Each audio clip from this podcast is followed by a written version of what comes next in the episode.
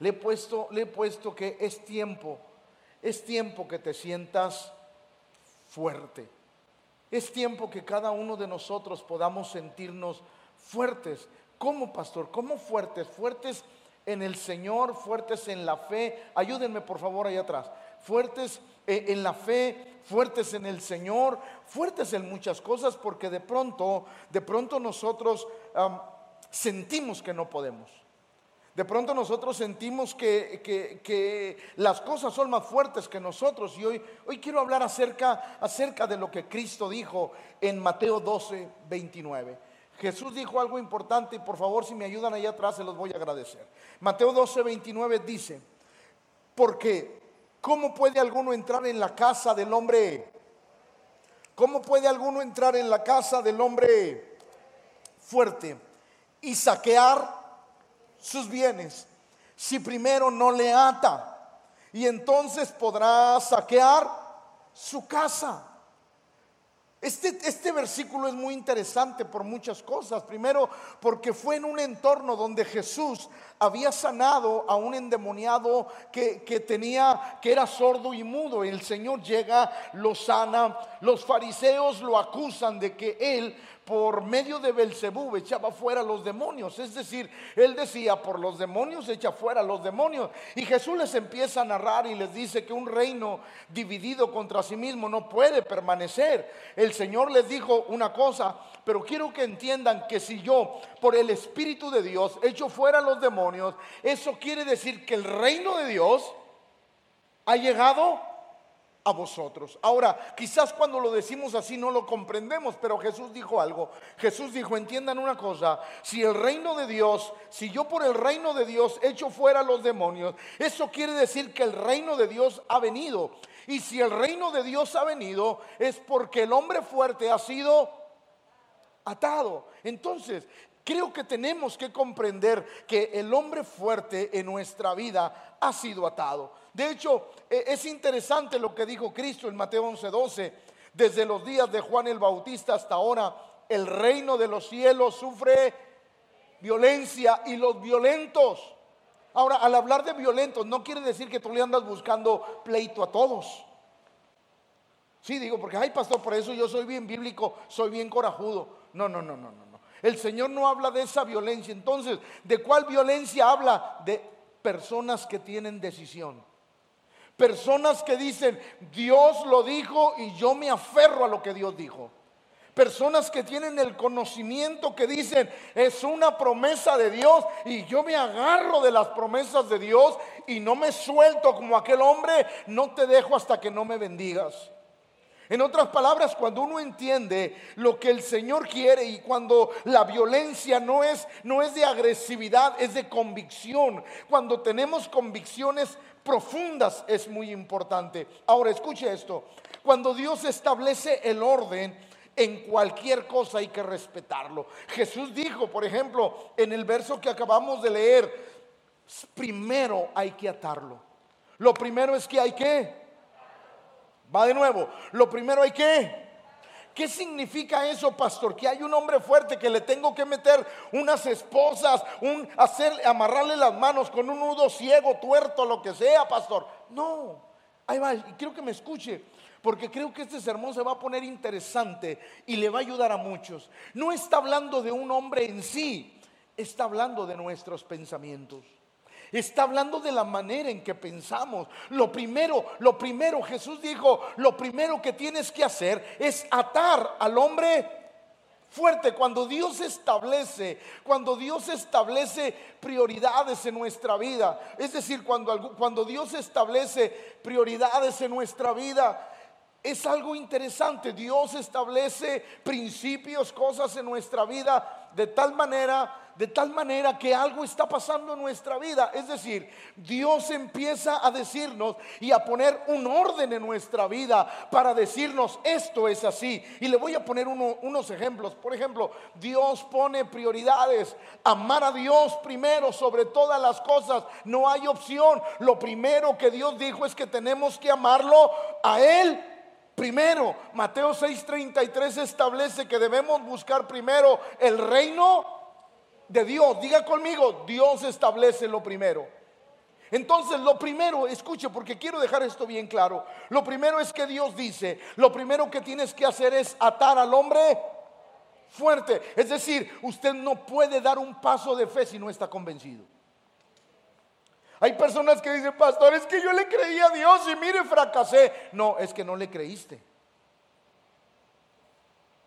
Va de nuevo porque creo que le estoy predicando a la gente equivocada. Alguien dice, pastor, es que yo le creí a Dios, hice esto y fracasé. Yo quiero decirte algo, entonces no le creíste. Porque todo aquel que le cree nunca va a fracasar. Porque mi Biblia dice que para el que cree, todas las cosas le son posibles. Entonces es importante dar esos pasos en nuestra vida. Jesús dijo algo interesante. Por ejemplo, Jesús dijo en, en, Lucas 14, 28, porque ¿quién de vosotros queriendo edificar una torre no se no se sienta primero y calcula los gastos. En otras palabras, el Señor dijo, tú tienes que calcular el riesgo, tienes que calcular el esfuerzo, porque Dios no es una persona que le agrada a alguien que deja todo a medias. Lo primero que tenemos que hacer es calcular. Diga conmigo, calcular. En otras palabras, quiero decirle algo. Cuando usted eh, aceptó al Señor, cuando usted empezó la vida cristiana, usted no debió empezar pensando, a ver cuánto aguanto, a ver si la hago, a ver si puedo. No, Señor, usted debió empezar la vida cristiana diciendo, todo lo puedo en Cristo que me fortalece. Uno tiene que tener esa conciencia en nuestra vida de que el Señor lo primero que quiere es que sepamos lo que vamos a hacer. Y que estemos conscientes no solamente del paso que vamos a dar, sino del riesgo que vamos a correr, porque es algo sumamente importante. Por eso, la primera cosa que yo les quiero enseñar para atar al hombre fuerte es que debemos de estar convencidos. Dígalo conmigo, convencidos. No, no, dígalo, dígalo conmigo, convencido. A ver, quiero que se le quite la pachorra a toda la iglesia, convencidos. Es importante estar convencidos, es decir, tener la actitud correcta ante todas las circunstancias que vienen a nuestra vida. ¿Qué es convencimiento? Seguridad que tiene una persona de la verdad o firmeza de lo que piensa o de lo que siente. Nosotros debemos de estar convencidos en todas las áreas de nuestra vida de que Dios está con nosotros. Cada creyente debe de estar convencido que Dios está contigo. Ahí va iglesia, escúcheme. Usted debe de estar convencido que Dios está con usted. No importa si hoy usted está pasando por escasez o por enfermedad. Eso no importa. Yo estoy convencido que Dios está conmigo. ¿Alguien, ¿Alguien está oyendo esto? ¿Por qué? Porque ese es el convencimiento. De pronto la gente dice, ay pastor, yo vine a la iglesia y lloré, sentí bien bonito. Eso quiere decir que Dios está conmigo, aunque usted no llore en la iglesia. Usted está convencido que Dios está con usted. Porque ese es un convencimiento que debe de venir a nuestra vida. A veces no entendemos y decimos, pastor, yo no sé si Dios está conmigo. Es que escúcheme, el que Dios esté contigo no es una cuestión de sentir, es una cuestión de convicción. La gente dice, ay pastor, hoy fui a la iglesia, sentí bien bonito lloré, pastor. Dios está conmigo y sale alguien que dice, pastor, tuvo bien el sermón, gracias a Dios. Yo quiero decirle que Dios está con los dos. Si los dos lo pueden, creer. Por eso las personas tienen que estar convencidas. Por eso me gusta cómo el apóstol Pablo habla acerca de Abraham. Él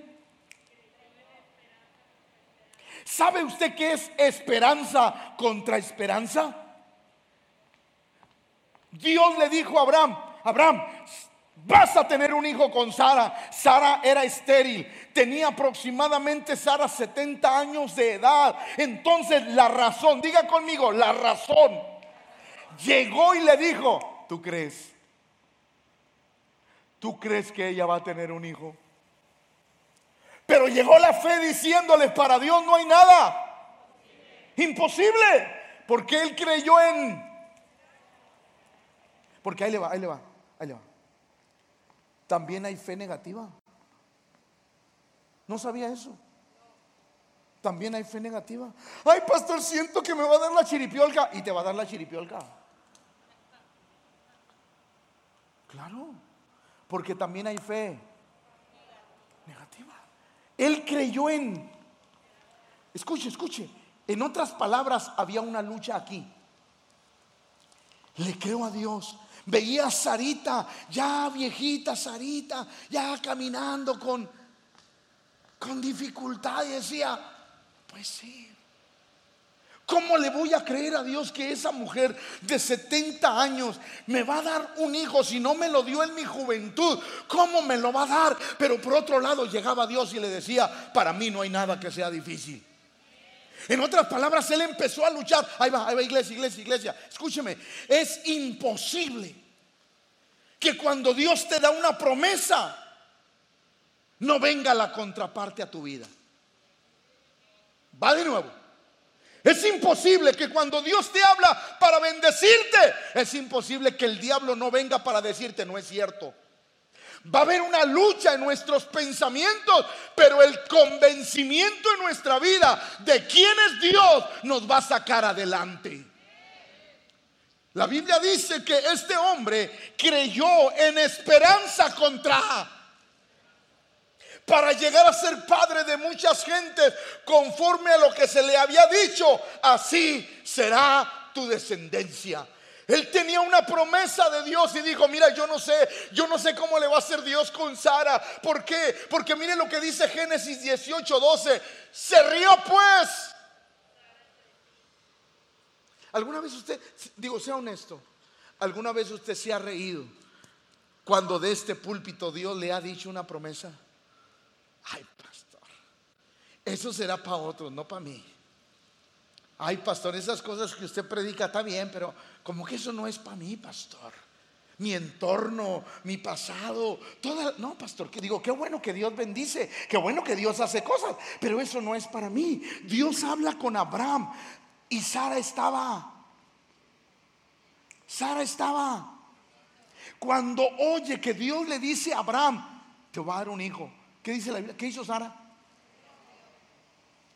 ¿Qué hizo Sara? ¿Cuántas veces nos hemos reído porque no estamos convencidos de lo que Dios va a hacer en nuestra vida?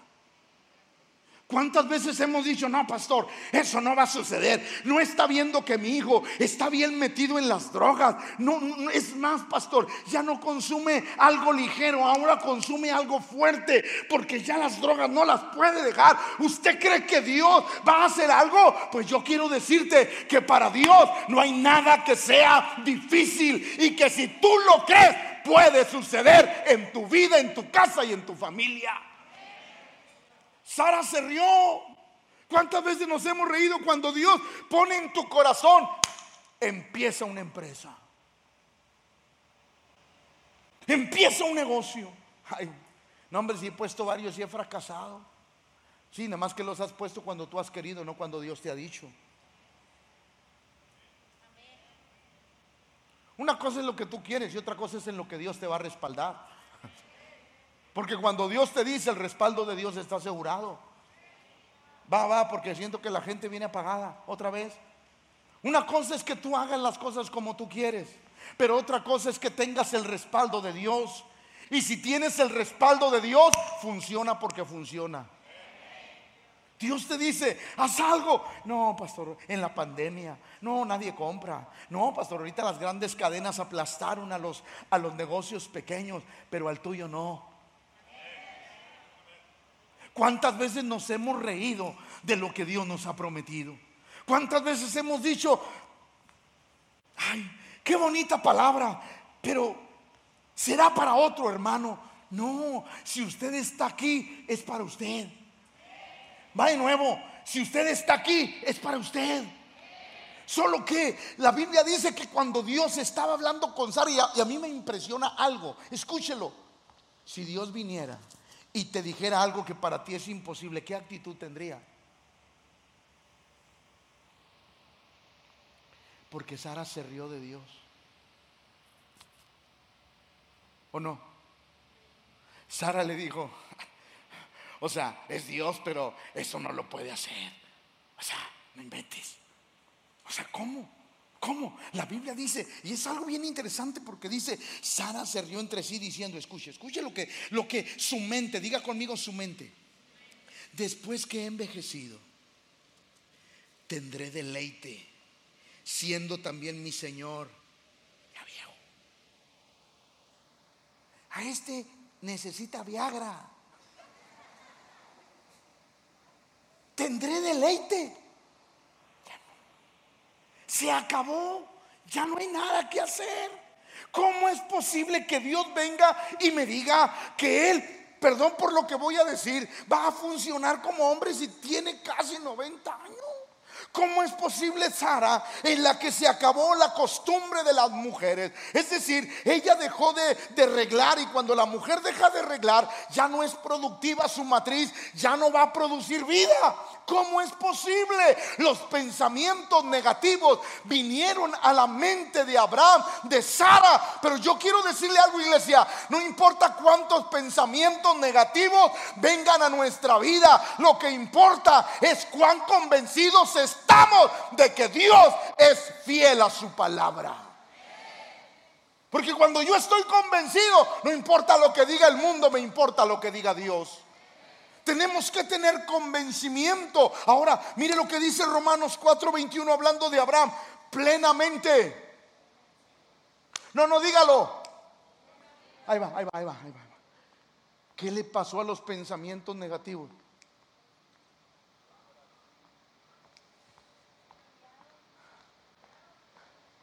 Los mató.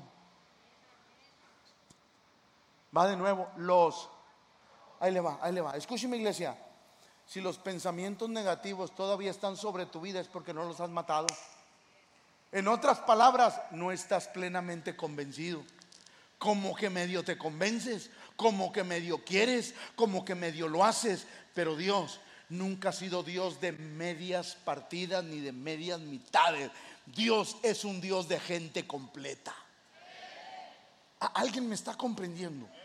De verdad, hay alguien aquí que me esté comprendiendo. Porque es importante. Eh, el Señor dijo, Abraham, le cumplí la promesa, Alonso, porque estaba... Ah, ¿Usted quiere que Dios le cumpla la promesa cuando está a un 25% de, de convencido? Diga conmigo, no se puede. Ah, las personas quieren que Dios le cumpla una promesa cuando tienes el 75% de, de convencimiento, pero el 25% de duda. Dios no funciona así. Dios no trabaja así. Si por un mal día que tuviste vas a catalogar que te fue mal, tú no estás convencido. Si por una semana que te fue mal, tú vas a catalogar que Dios no está contigo, quiero decirte que no estás plenamente convencido. Porque aquel que está plenamente convencido dije, ok, me fue mal un día más, me fue mal una semana, pero yo estoy convencido que el Dios que adoro es el Dios que me va a ayudar y sostener todos los días de mi vida. Hay alguien que lo está entendiendo. A veces nosotros decimos, ay pastor, pues es que, es que, pues, pues sí le creo a Dios y estamos como, estamos como el chavo, sí le creo, pero no estamos Abraham llegó el momento en que los pensamientos de duda se mataron. ¿Por qué le va? Los pensamientos negativos tienen cabida en una mente no convencida.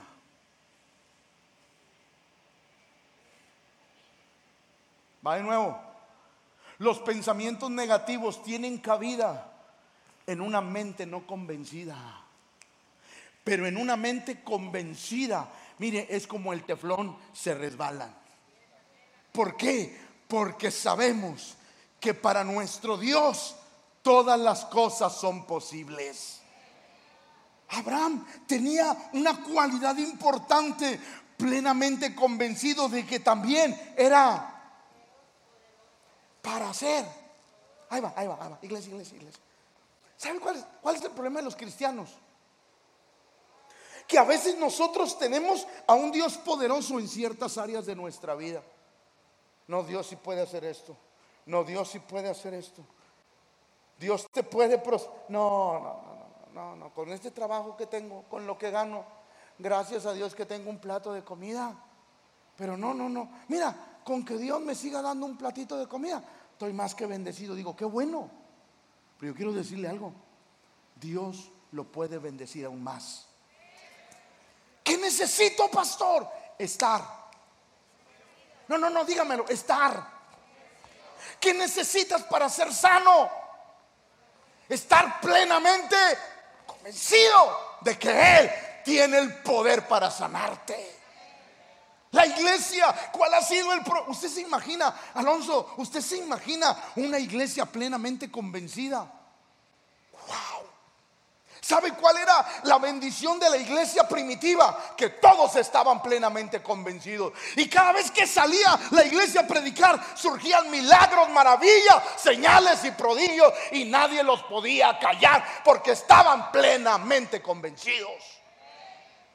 Cuando usted y yo podamos estar plenamente convencidos, no solamente de que Dios lo hace, sino que tiene el poder para hacerlo, las cosas van a cambiar. Por eso ahí le va, convencimiento es un cambio de pensamiento, es un cambio de actitud, es un cambio en la... Por eso hay gente que dice, pastor, pastor, voy a declarar que Dios lo va a hacer.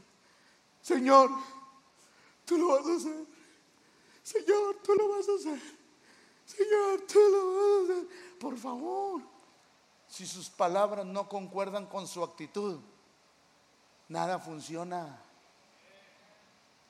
Porque estar convencido es como Ana.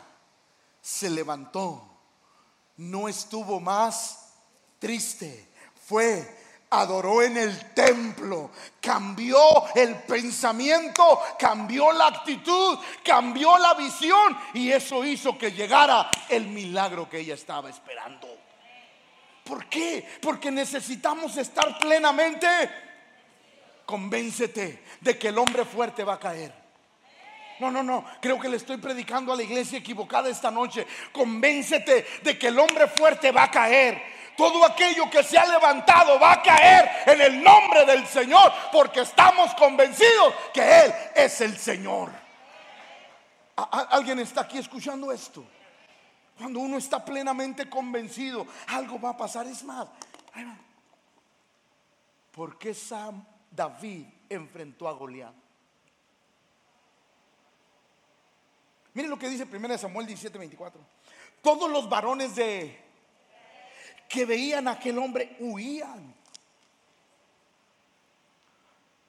Eran hombres experimentados en las batallas, ¿sí o no?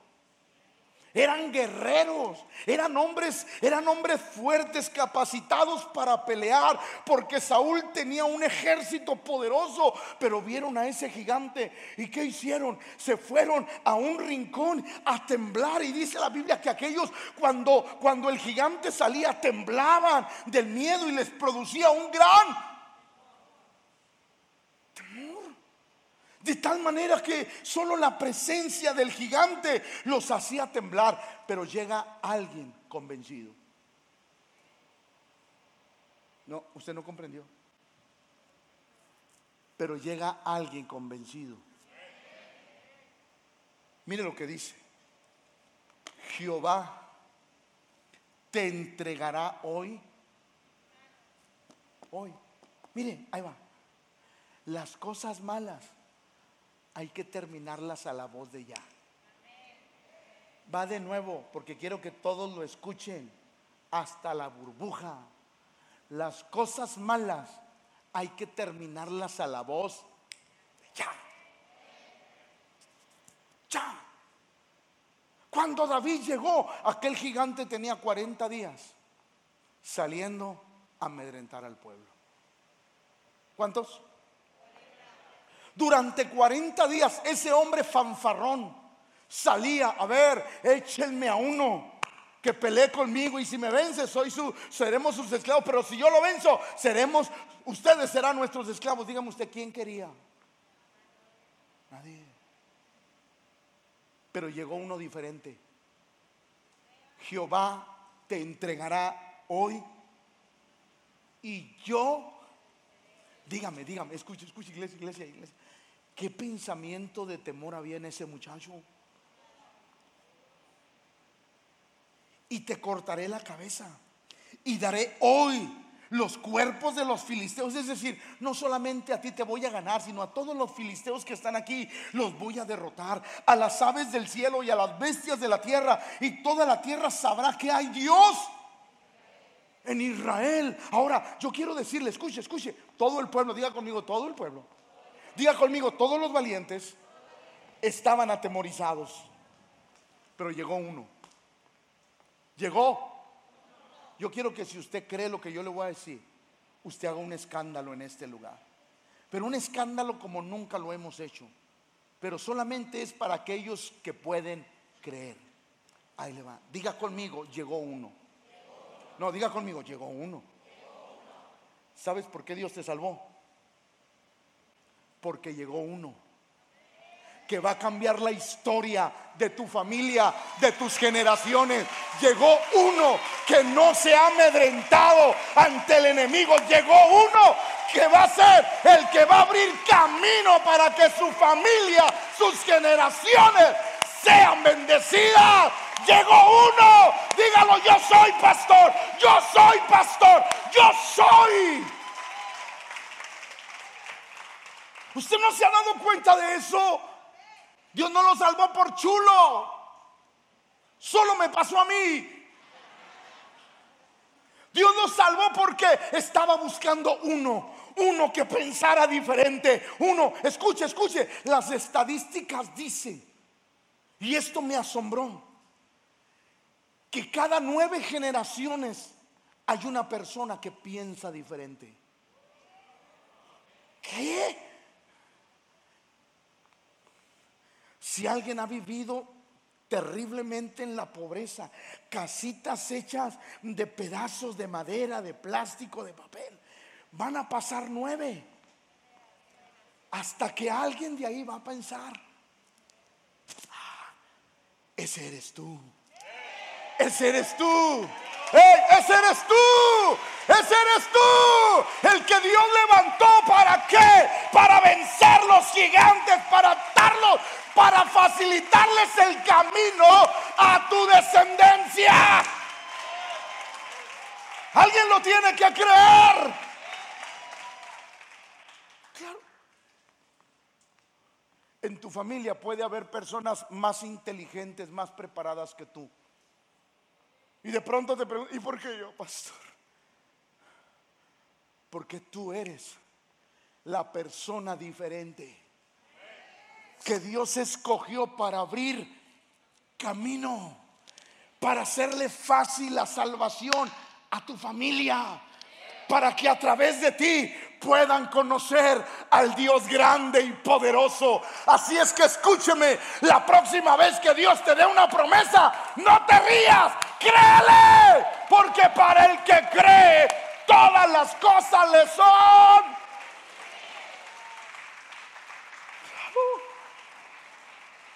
Qué interesante es cuando Dios saca a alguien. Sacó a Pedro, un hombre del vulgo, del corriente, porque así dice la Biblia. Cambió las generaciones. A lo mejor tú eres el peor borracho, drogadicto. Y tú dices, pastor, porque a mí si mi hermano es un hombre preparado, buena gente, moralmente bueno, porque yo, pastor, si era el más, la oveja renegrida de la familia. Porque no era ni siquiera la oveja negra, era la oveja renegrida de la familia, pastor. ¿Sabes por qué? Porque Dios te escogió a ti. Para hacer la diferencia. Dios escogió a alguien, a alguien que le pueda creer. Escúcheme, a alguien que dado su, condición, nada podía hacer, porque es ahí donde se ve la mano de Dios y decimos, la verdad, este tipo no servía para nada, pero llegó Dios. Sin duda Dios está con él, porque nadie puede hacer estas cosas si Dios no está con él. A veces no nos damos cuenta que Dios empezó a trabajar y Pablo sigue hablando a la iglesia de Roma y mire lo que dice, por lo cual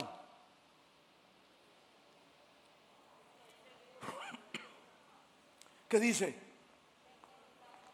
A ver, a ver, por lo cual estoy Pastor, cuando yo empecé mi vida cristiana, yo dije, yo quiero seguir hasta el último día de mi existencia. Llevo 40 años y todavía estoy seguro. Va de nuevo. Todavía estoy seguro que... Ahí va, ahí va, ahí va. Ahí va, ahí va. Estoy seguro que ni la muerte, es decir, que yo le diga, no, Señor, ¿por qué me quieres matar? ¿Por qué quieres que me vaya? No, Señor, no, no, no, si tú me llevas, yo voy a renegar de ti. No, no, no, no, no, ni la muerte, ni la... Ay, Señor, tengo tantas cosas en la vida que disfrutar que no, Señor, te voy a dejar. No, pues no, déjame disfrutar la vida. Al cabo, vida solo hay una. No, ni la muerte, ni la vida, ni ángeles, ni la vida, ni ángeles, ni principados, ni potestades, ni lo presente, ni lo porvenir, ni lo alto, ni lo profundo, ni ninguna otra cosa creada Nada he decidido. Estoy seguro que nada me va a apartar de las cosas de Dios. Pastor, he pasado problemas, enfermedades, tribulaciones, escasez y sigo cumpliendo la promesa que nada me va a apartar del amor precioso de Jesucristo. ¿Por qué, pastor? Porque estamos ciegos. Cuando usted está convencido de Dios, nunca le pasará por la cabeza dejarlo.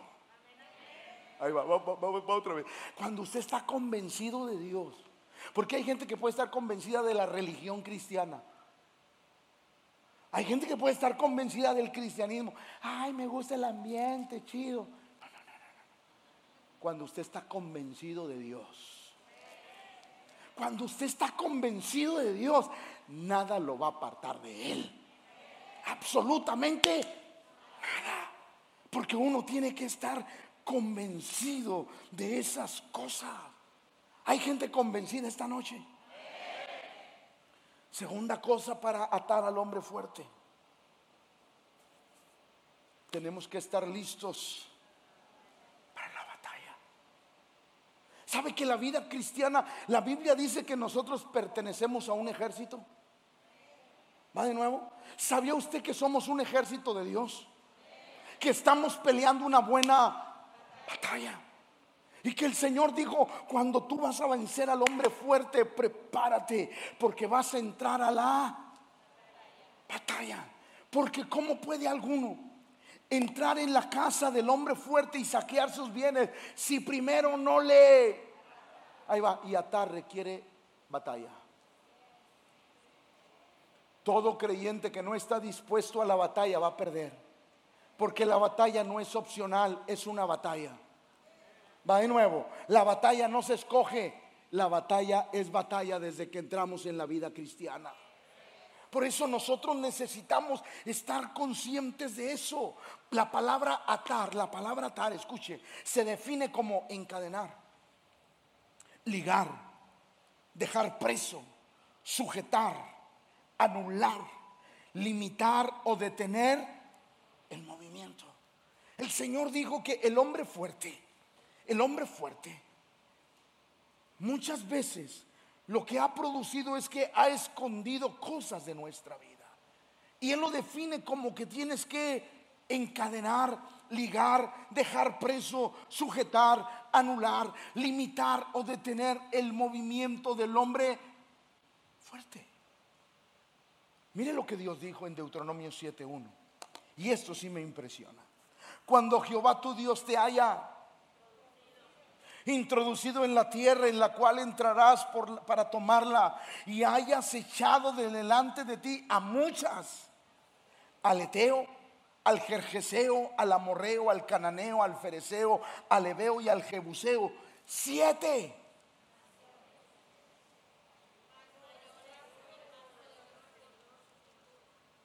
mayores y más fuertes que tú.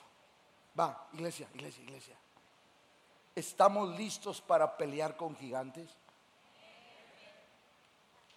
le bajó el palenque. ¿Estamos listos para pelear con gigantes? Cuando te haya introducido en la tierra que yo te prometí, escúchalo. Encontrarás ahí siete naciones mayores y más. ¿Sabe por qué Dios nos enfrenta a cosas más poderosas que nosotros? No estoy. ¿Sabe por qué? ¿Sabe por qué? Va de nuevo, ¿sabe por qué? ¿Sabe por qué Dios nos enfrenta a cosas mayores de las que nosotros podamos? Va otra vez porque parece que se les fue la onda, se les fue el, el wifi a todos. Ahí va. ¿Sabe por qué Dios nos enfrenta a cosas mayores de las que nosotros podamos enfrentar?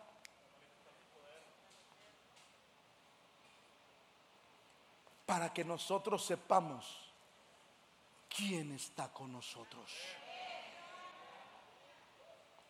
Te voy a meter a una tierra donde pelearás con personas de conocimiento, guerreros, diestros en muchas cosas, serán más fuertes y más poderosos que tú. Pero mi Biblia dice que iremos de gloria en gloria, de victoria en victoria. Dios nos prepara para que las cosas grandes podamos tenerlas con su ayuda. A veces, ay, pastor, es que ya no sé qué hacer, pastor. Pastor, estoy desanimado. No, si el gigantillo del desánimo te gana, vas a seguir en las ligas pequeñas. ¿Cuántos quieren las, las ligas mayores? ¿Tú crees que en las ligas mayores hay enanitos? En las ligas mayores hay gigantes.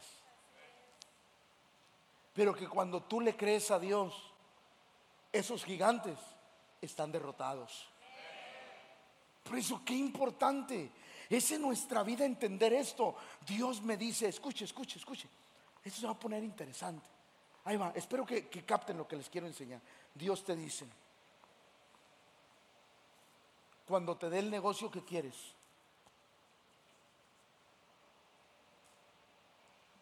Te vas a enfrentar a las grandes cadenas.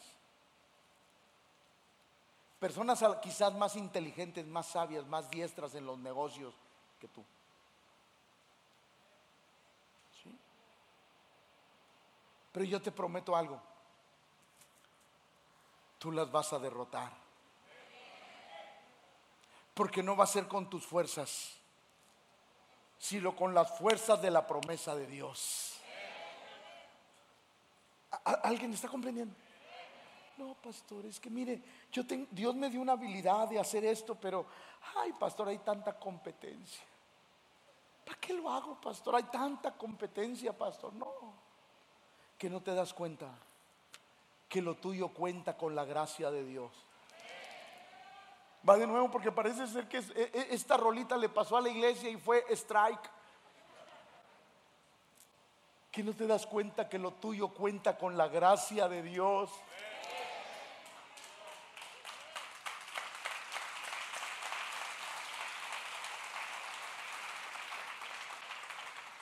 ¿Con qué contaba José? Y la mano de Dios estaba en el pozo, en la cárcel, en todos lados, la mano de Dios. Y un día se cumplió lo que Dios le había dicho. Hermano, la mano de Dios está contigo en la peor semana de tu negocio. La mano de Dios está contigo en la peor semana de salud. El Dios de los cielos está contigo. Y muy pronto se verá la gloria de Dios sobre tu vida. Porque la mano de Dios está sobre ti. ¿Alguien está comprendiendo esto? Pastor, es que tuve una mala semana. Ya voy a cerrar el changarro, pastor, porque no quiero tener muchas pérdidas. ¿Qué te pasa? ¿Que no entiendes que la mano de Dios está contigo? Ahí le va, ahí le va.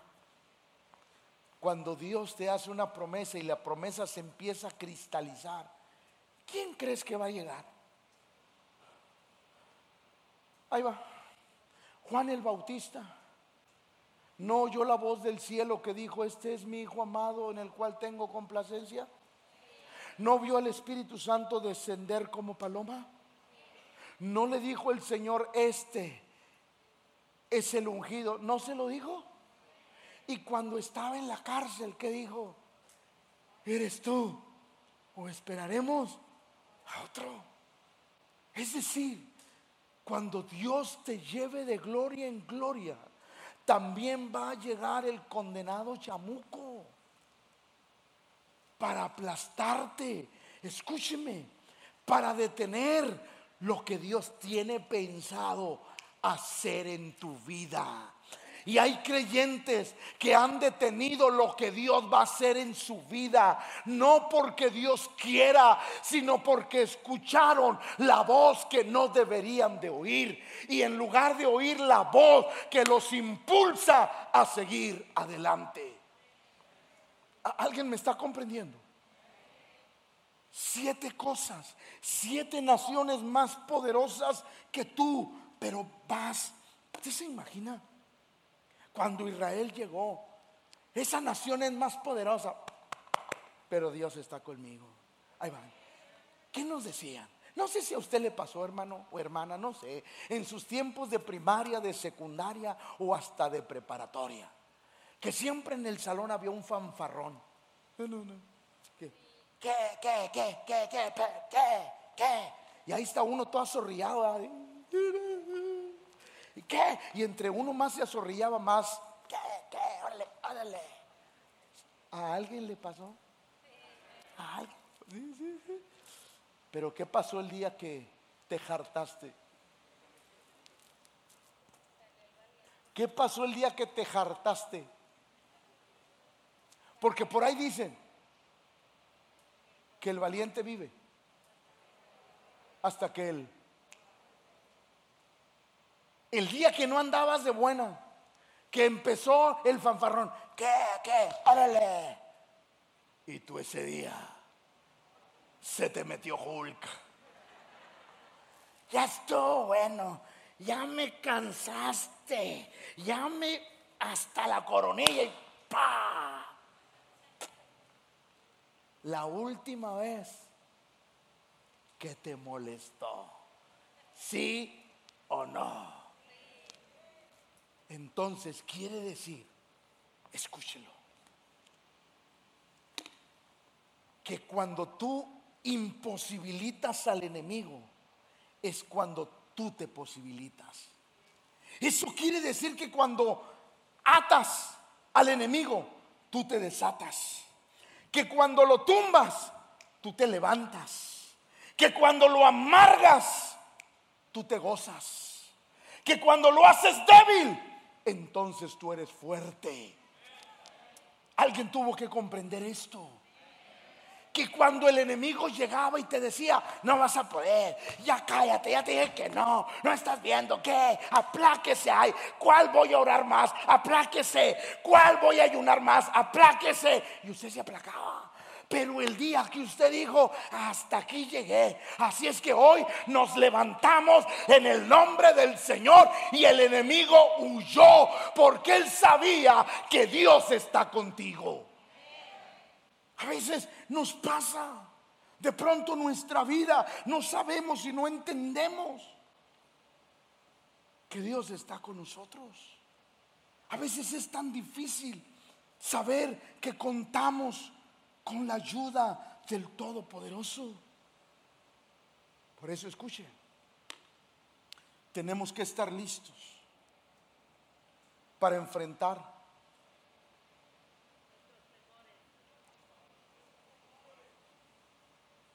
¿Sabes que los psicólogos dicen que tienes que enfrentar tus... Por ejemplo, si a usted le da miedo la, eh, luz apagada, o sea, que no haya luz, ¿qué le dice? Órale, váyase, órale, Órale. ¿Para qué? Para que los... Hay que enfrentarlo. Hay que enfrentarlo. Porque mientras tú no enfrentes tus temores, los temores van a ser señores de tu vida. Cuando uno enfrenta los temores en nuestra vida, los temores se irán yendo de nosotros. Por eso la Biblia dice en 1 Timoteo 6:12, pelea. Pelea. Ahí va, ahí va, iglesia, iglesia. Si vas a pelear la buena batalla de la fe, no la pierdas. Ah, va de nuevo porque como que muchos así como que, ¿qué dijo pastor? Ahí va. Si vas a pelear la buena batalla de la fe, hazme el favor de no perderla. Pelea la buena batalla de la fe, echa mano.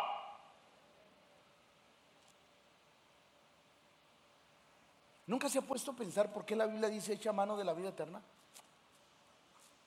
Cuando está hablando de una pelea. Nunca se ha puesto a pensar por qué. Porque como que es ilógico. Pelea la buena batalla de la fe y... ¿Sabe lo que el Señor quiere decirnos? Pelea la buena batalla de la fe. No tengas miedo. A final de cuentas te espera la vida eterna. Ahí va otra vez. No tengas miedo de enfrentar lo que tengas que enfrentar. Como quiera, sales ganando. Porque tienes la vida eterna. Pelea la buena batalla de la fecha mano de la vida eterna, a la cual fuiste llamado, habiendo hecho la buena profesión delante de muchos. Peleamos una batalla. Y una batalla que tenemos que ganar. Por eso me encanta lo que Dios le habló a, a Zorobabel. Y le dice, no es con fuerza, sino con mi no es con espada, no es con ejército, sino es con mi espíritu, ha dicho Jehová de los ejércitos. Tenemos que pelear la buena batalla. En otras palabras, ¿qué me está diciendo, pastor? Que cuando usted esté viviendo tiempos de escasez, no diga, ay, pastor, ya no sé qué hacer, pastor, ya no sé qué hacer, pastor, ya no quiero servir al Señor, pastor, ya no sé, yo no, yo no esperaba esta vida, pastor, yo esperaba que servir al Señor era solamente gozo. Cuando se venga la batalla, dígale, aunque la higuera no florezca aunque no haya frutos, aunque los graneros estén solos, yo con todo voy a alabar el nombre del Señor, porque yo peleo las batallas adorando a aquel que vive y reina para siempre.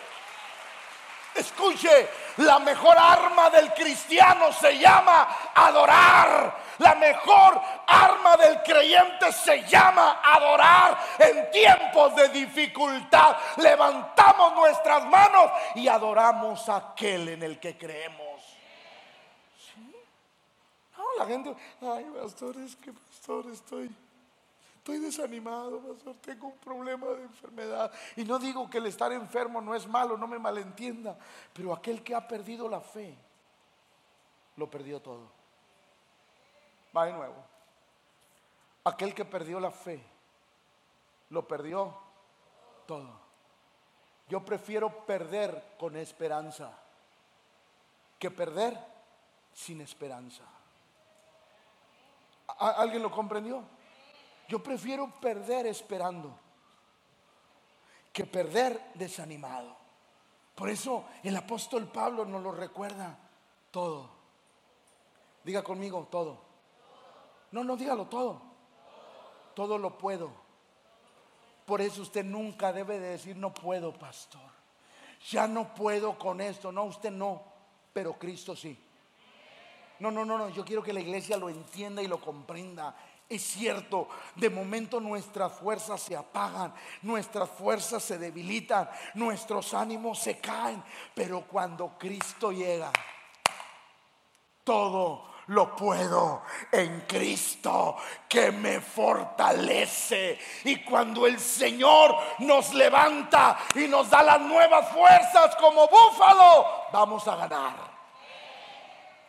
¿Alguien está comprendiendo eso?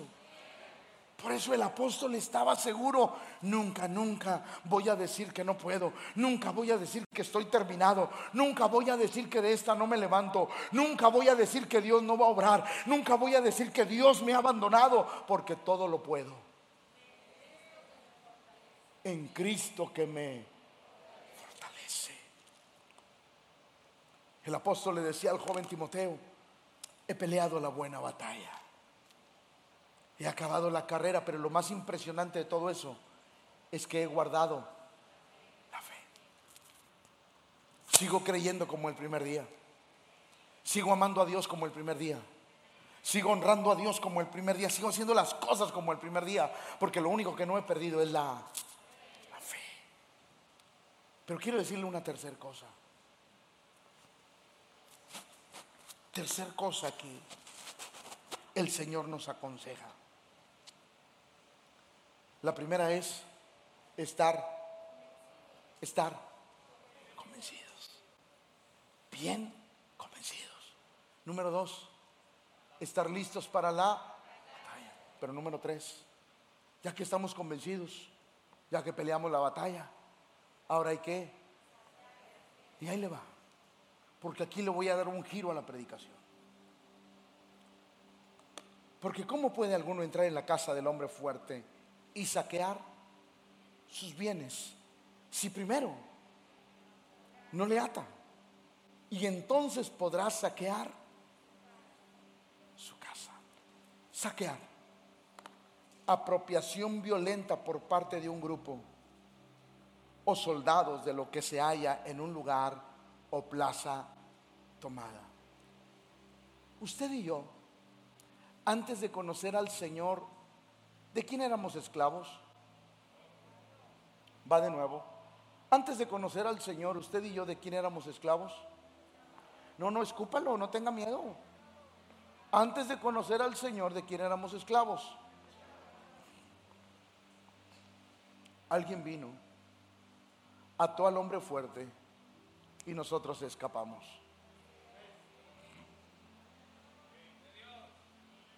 El pueblo que anduvo en tinieblas vio gran luz.